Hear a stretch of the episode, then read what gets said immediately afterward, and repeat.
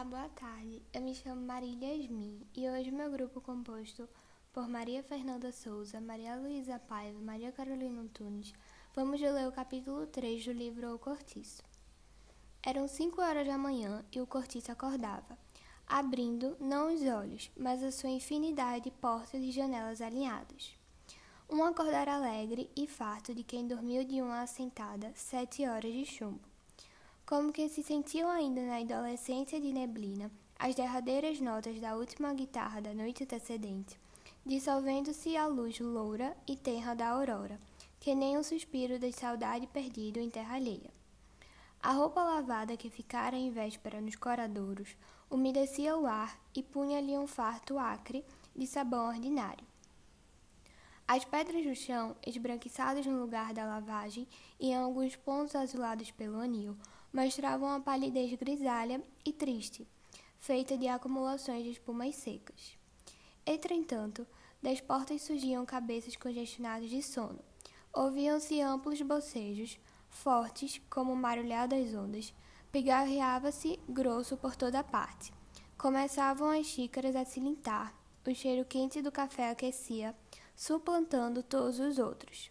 Trocavam-se de janela para janela as primeiras palavras, os bons dias. Reatavam-se conversas interrompidas à noite. A pequenada cá fora traquinava já, e lá dentro das casas viam choros abafados de crianças que ainda não andam. No confuso rumor que se formava, destacavam-se risos, sons de vozes que altercavam, sem se saber onde, grasnar de marrecos, cantar de galos, cacarejar de galinhas.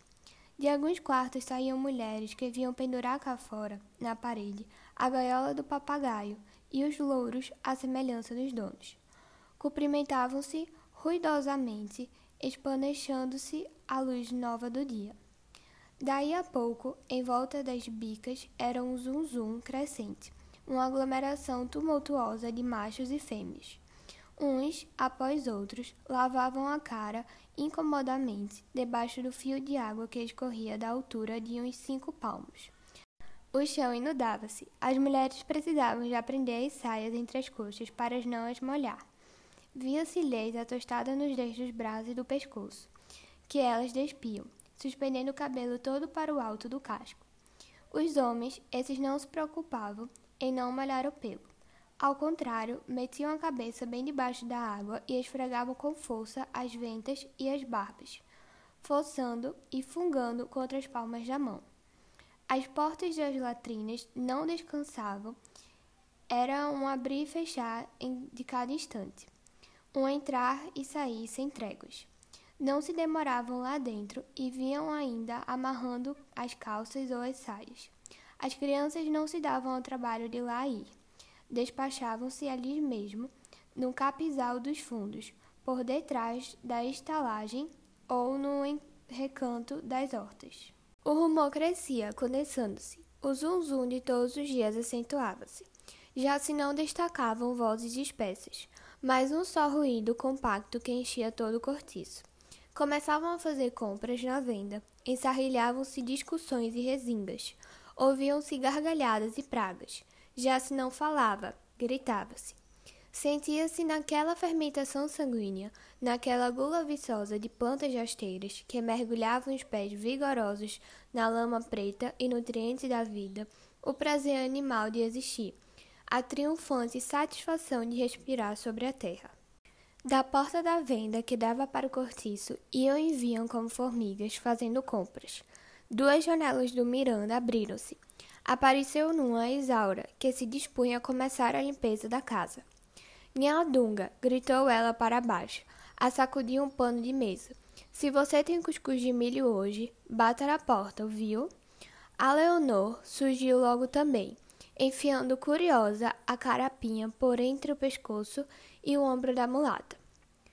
O padeiro entrou na estalagem com a sua grande cesta à cabeça e o seu banco de pau fechado debaixo do braço e foi estacionar em meio do pátio, à espera dos fregueses, pousando a canastra sobre o cavalete que ele armou prontamente. Em breve estava cercado por uma nuvem de gente. As crianças adulavam-no e a proporção que cada mulher ou cada homem recebia o pão disparava para casa com este abraçado contra o peito.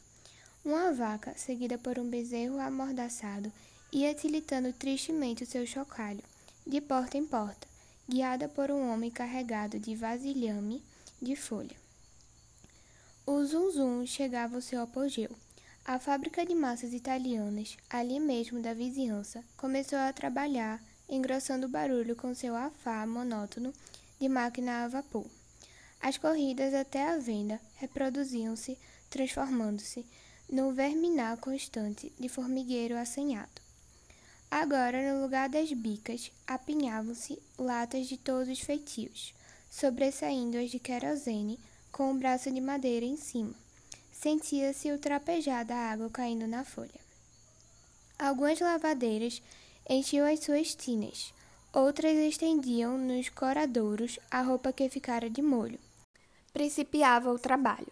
Rompiam das gargantas os fados portugueses e as modinhas brasileiras. Um carroção de lixo entrou com grande barulho de rodas na pedra, seguido de uma algazarra medonha algaraviada pelo carroceiro contra o burro. E durante muito tempo fez-se um vai e vem de mercadores. Apareceram os tabuleiros de carne fresca e outros de tripas e fatos de boi. Só não viam hortaliças porque havia muitas hortas no cortiço. Vieram os ruidosos mascates com as suas latas de quinquilharia, com as suas caixas de candeeiros e objetos de vidro, e com seu fornecimento de caçarolas e chocolateiras de folha de Flandres. Cada vendedor tinha o seu modo especial de apregoar, destacando-se o homem das sardinhas, com as cestas do peixe dependuradas a modo de balança, de um pau que ele trazia ao ombro. Nada mais foi preciso do que seu primeiro guincho estridente e gutural para surgirem logo, como por encanto, uma enorme variedade de gatos que vieram correndo a cercar-se dele com grande familiaridade roçando-se-lhe nas pernas arregaçadas e miando suplicantemente. O sardinheiro os afastava com o pé, enquanto vendia o seu peixe à porta das casinhas. Mas os bichanos não desistiam e continuavam a implorar, arranhando os cestos que o homem cuidadosamente tapava mal servia ao freguês. Para ver-se livre por um instante dos importunos, era necessário atirar para bem longe um punhado de sardinhas sobre o qual se precipitava logo, aos pulos, o grupo dos pedinchões. A primeira que se pôs a lavar foi a Leandra, por alcunha a machona, portuguesa feroz, berradora, pulsos cabeludos e grossos, anca de animal do campo. Tinha duas filhas, uma casada e separada do marido, Ana das Dores, a quem só chamavam a das Dores, e a outra donzela, ainda neném, e mais um filho, o Agostinho, menino levado dos diabos, que gritava tanto ou melhor que a mãe.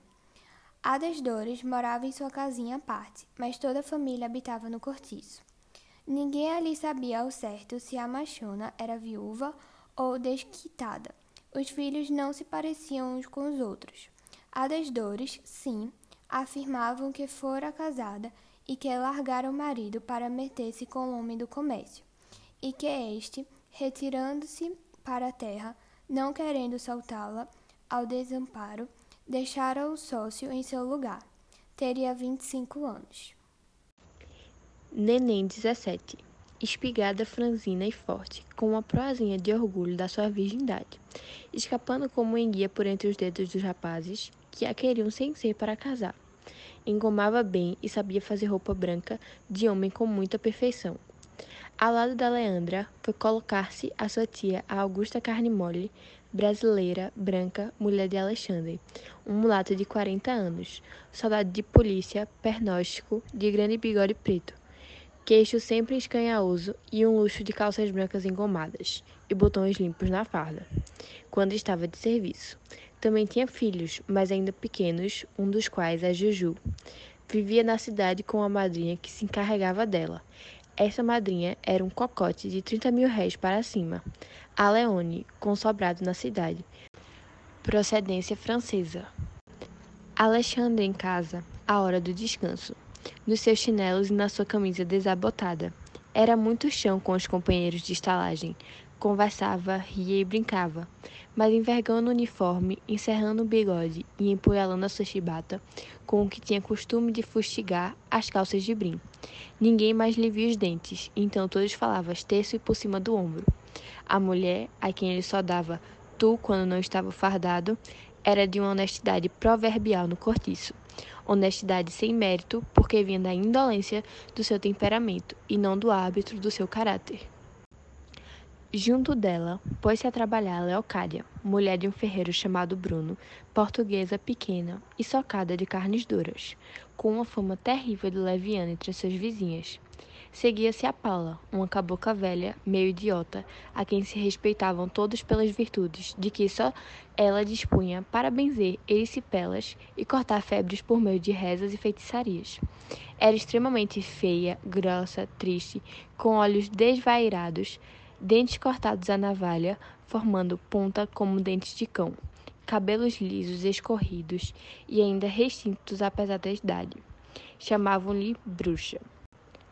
Depois seguiam-se a Marciana e mais sua filha Florinda. A primeira mulata antiga, muito séria e asseada em exagero. A sua casa estava sempre úmida das consecutivas lavagens. Em lhe apanhando, o mau humor punha-se logo a espanar, a varrer febrilmente, e quando a raiva era grande, corria a buscar um balde de água e descarregava com fúria pelo chão da sala. A filha tinha 15 anos, a pele de um moreno quente, beiços sensuais, bonitos dentes, olhos luxuriosos de macaca. Toda ela estava a pedir homem, mas sustentava ainda sua virgindade e não cedia, nem a mão de Deus Padre, aos rogos de João Romão, que a desejava apanhar a troco de pequenas concessões na medida, e no peso das compras que Florinda fazia diariamente à venda. Depois via-se a velha Isabel, isto é, Dona Isabel, porque ali na estalagem lhe dispensavam toda certa consideração. Privilegiada pelas suas maneiras graves, de pessoa que já teve tratamento, uma pobre mulher comida de desgostos. Fora casada com o dono de uma casa de chapéus, que quebrou e suicidou-se, deixando-lhe uma filha muito doentinha e fraca, a quem Isabel sacrificou tudo para educar, dando-lhe mestre até de francês. Tinha uma cara macilenta de velha portuguesa devota, que já foi gorda, bochechas moles de palancas rechupadas, que lhe pendiam dos cantos da boca, como saquinhos vazios. Fios negros no queixo, olhos castanhos, sempre chorosos engolidos pelas pálpebras. Puxava em bandóis sobre as fontes o escasso cabelo grisalho, untado de óleo de amêndoas doces. Quando saía à rua, punha um eterno vestido de seda preta a chamolatada, cuja saia não fazia rugas, e um chalé encarnado que lhe dava todo o corpo um feitio piramidal.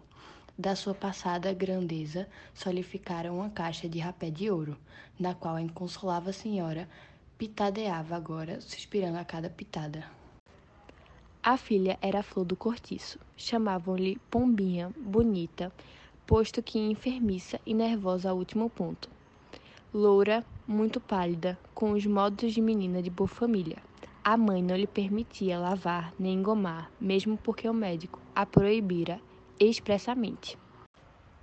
Tinha o seu noivo, o João da Costa, moço do comércio, estimado do patrão e dos colegas, com muito futuro, e que a adorava e conhecia desde pequenita. Mas Dona Isabel não queria que o casamento se fizesse já é que Pombinha, orçando aliás pelos 18 anos, não tinha ainda pago à natureza o cruento tributo da puberdade. Apesar do zelo da velha e dos sacrifícios que esta fazia para cumprir à risca as prescrições do médico e não faltar à filha o menor desvelo, no entanto, coitadas, daquele casamento dependia a felicidade de ambas, porque o Costa, bem empregado como se achava em casa de um tio seu, de quem mais tarde havia de ser sócio, tensionava, logo que mudasse de estado, restituí-las ao seu primitivo círculo social.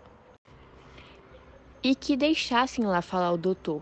Entendia que não era decente, nem tinha jeito. Dar homem a uma moça que ainda não fora visitada pelas regras, não, antes de vê-la solteira toda a vida e ficarem ambas curtindo para sempre aquele inferno da estalagem.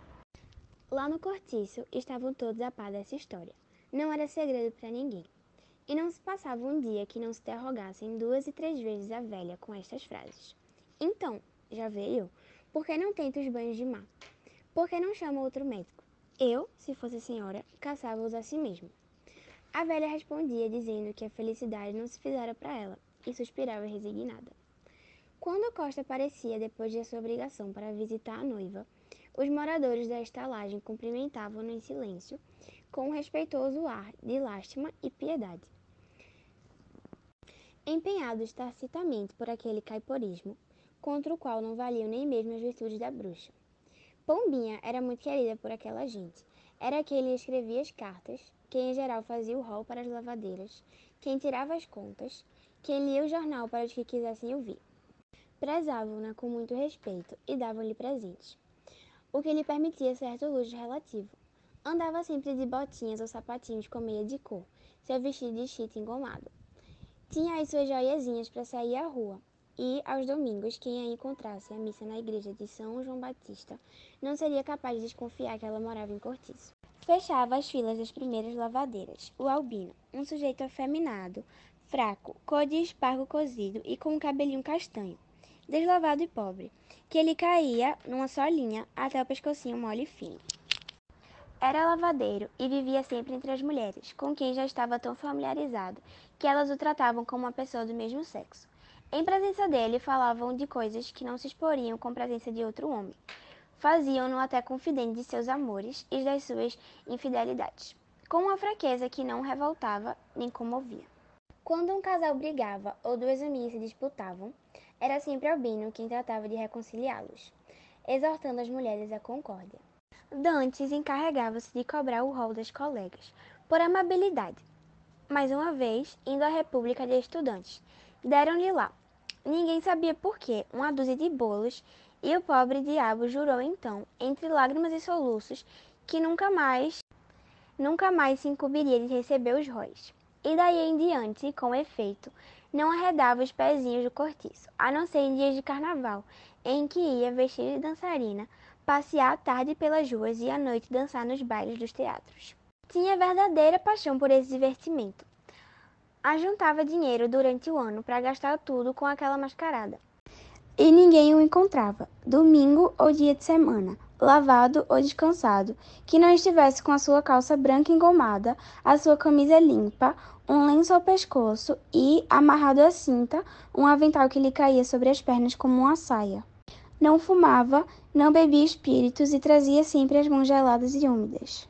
Naquela manhã, levantava-se ainda um pouco mais lânguido do que de costume, porque passara mal a noite. A velha Isabel, que ele ficava ao lado esquerdo, ouvindo suspirar com insistência, perguntou-lhe o que tinha. Ah, muita moleza de corpo e uma pontada de vazio que não o deixava. A velha receitou diversos remédios e ficaram os dois, no meio de toda aquela vida, a falar tristemente sobre moléstias. E enquanto no resto da fila, a machona, a Augusta, a Leocádia, a bruxa, a Marciana e sua filha conversavam tina-tina, berrando e quase sem se ouvirem, a voz um tanto cansada já pelo serviço, defronte delas, separadas pelos giraus, formava-se um novo ranque de lavadeiras que acuadiam de força, carregando de trouxas, e iam ruidosamente tomando lugar ao lado uma das outras. Entre uma agitação sem tréguas, onde não se distinguia o que era gafolha e o que era briga. Uma a uma ocupavam-se todas as tinas, e de todos os coçulos de cortiço saíam homens para suas obrigações. Por uma porta que havia no fundo da estalagem desapareciam os trabalhadores da pedreira, de onde vinha agora o retinir de aviões e das picaretas. O Miranda, de calças de brim, chapéu alto e sobrecasaca preta, passou lá fora, um caminho para o armazém, acompanhado pelo Henrique para ir às outras aulas. O Alexandre, que estivera de serviço essa madrugada, entrou solene, atravessou o pátio, sem falar com ninguém, nem mesmo a mulher, e recolheu-se à casa, para dormir. Um grupo de mascates, o Del Porto, o Pompeio, o Francesco e o Andréia, armado cada qual com a sua grande caixa de bugigangas, saiu para a peregrinação de todos os dias, altercando e praguejando em italiano. Um rapazito de paletó entrou na rua e foi perguntar à machona pela Ana Rita. Ana Rita, sei cá, faz amanhã oito dias que ela chegou. A Leocádia explicou logo que a mulata estava com certeza de Pangueia com o firmo. Que firmo? interrogou Augusta. Aquele cabravesco que se metia às vezes ali com ela. Diz que é torneiro. Ela mudou-se? perguntou o pequeno. Não, disse a machona. O quarto está fechado, mas a mulata tem coisas lá. Você é o que queria. Vinha buscar uma roupa que está com ela. Não sei, filho. Pergunta na venda ao João Romão, que talvez possa te dizer alguma coisa. Ali, sim, pequeno, naquela porta onde a preta do tabuleiro está vendendo. Ô oh, diabo, olha que pisas a boneca de Anil. Já se viu que sorte, parece que não vê onde pisa este raio de criança. E notando que o filho, o Augustinho, se aproximava para tomar o lugar de outro que já se ia, sai daí tu também, peste, já principais na reinação todos os dias. Vem cá que levas. Mas é, verdade. Que fazes tu que não vais regar a horta do comendador? Ele disse ontem que eu agora fosse à tarde, que era melhor. Ah, e amanhã não te esqueças. Recebe os dois mil réis, que é o fim do mês. Olha, vai lá dentro e diz a neném que te entregue a roupa que veio ontem à noite. O pequeno afastou-se de carreira, e ela lhe gritou na pista, e que não ponha um refogado no fogo sem eu ter lá ido. Uma conversa cerrada travava-se no resto da fila das lavadeiras, a respeito da Rita Baiana. É doida mesmo, censurava Augusta. Meter-se na pandega sem dar-lhe conta da roupa que lhe entregavam assim é de ficar sem um freguês. Aquela não endireita mais, cada vez fica até mais assanhada. Parece que tem fogo no rabo. Pode haver o serviço que houver, aparecendo pagode, vai tudo pro lado. Olha o que saiu ano passado com a festa da Penha. Pode haver o serviço que houver, aparecendo pagode, vai tudo pro lado.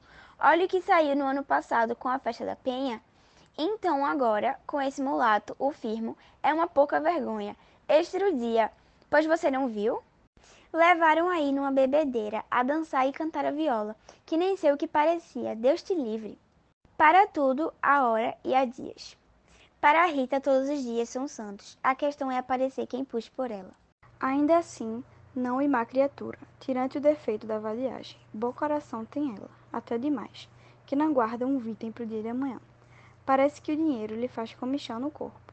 Depois é que são elas. O João Romão já lhe não fia. Pois olhe que a Rita lhe tem enchido bem as mãos. Quando ela tem dinheiro é porque o gasta mesmo. E as lavadeiras não se calavam, sempre a esfregar e a bater e a torcer camisas e ceroulas, esfogueadas já pelo exercício. Ao passo que, em torno da sua tagara tagarelice, o cortiço se embandeirava todo de roupa molhada, de onde o sol tirava cintilações de prata.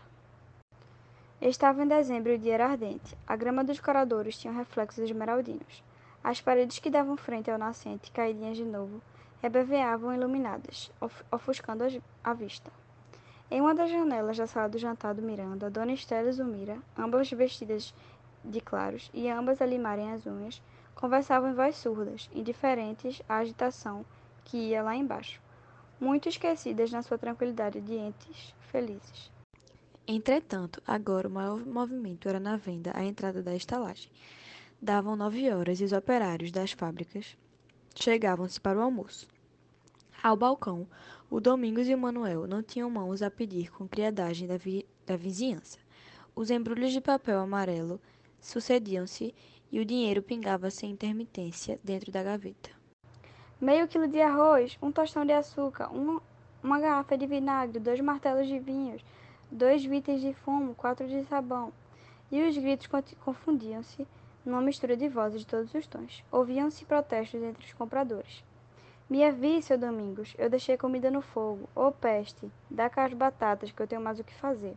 Seu Manuel, não me demore essa manteiga. Ao lado, na casinha de pasto, a bertoleza de saias arrepanhadas no quadril, o cachaço grosso e negro, reluzindo de suor, ia vinha de uma panela a outra, fazendo pratos que João Romão levava de carreira aos trabalhadores assentados no compartimento junto. Admitira-se um novo caixeiro, só para o frege, e o rapaz, cada comensal que ia chegando, recitava em tom, cantando e estridente, a sua interminável lista de comidas que havia. Um cheiro forte de azeite frito predominava. O parati circulava por todas as mesas e cada caneca de café, de louça espessa, erguia um vulcão de fumo, tressando a milho queimado uma algazarra medonha, em que ninguém se entendia. Cruzavam-se conversas em todas as direções. Discutia-se a berros com valentes punhados sobre as mesas, e sempre sair, sempre entrar gente. E os que saíam, depois daquela comezaina grossa, iam radiantes de contentamento, com a barriga bem cheia e a rotar. Num banco de pau tosco que existia do lado de fora, junto à parede e perto da venda, um homem de calça e camisa de zuarte, chinelos de couro cru, esperava. Havia já uma boa hora para falar com o vendeiro. Era um português de seus 35 a 40 anos, alto, espadaldo, barbas ásperas, cabelos pretos e maltratados caindo-lhe sobre a testa, por debaixo de um, por debaixo de um chapéu de feltro ordinário, pescoço de touro e cara de Hércules, na qual os olhos, todavia, humildes com os olhos de boi de canga, espremiam tranquilidade e bondade. Então ainda não pode se falar ao homem? perguntou ele no balcão, estender-se com o Domingos. O patrão está muito ocupado. Espere. Mas são quase dez horas e eu estou com um gole de café no estômago. Volte logo. Moro na cidade nova, é um estirão daqui. O caixeiro gritou então para a cozinha, sem interromper o que fazia. O homem que aí está, seu João, diz que vai embora. Ele que me espere um pouco, que já lhe falo, respondeu o vendeiro no meio de uma carreira. Diga-lhe que não vá. Mas é que ainda não almocei, estou aqui a tinir, observou Hércules com uma voz grossa e sonora. Ó oh, filho, almoce aí mesmo, aqui o que não falta é de comer. Já podia estar aviado. Pois vá lá, resolveu o homem zarão, saindo da venda para entrar na casa de pasto, onde os que lá se achavam o receberam com um ar curioso, medindo da cabeça aos pés, como faziam sempre com todos os que aí se apresentavam pela primeira vez. E assentou-se a, a uma das mesinhas, vindo logo o caixeiro, cantar-lhe a lista, a lista dos pratos. Quer vender? Quer verde ou virgem?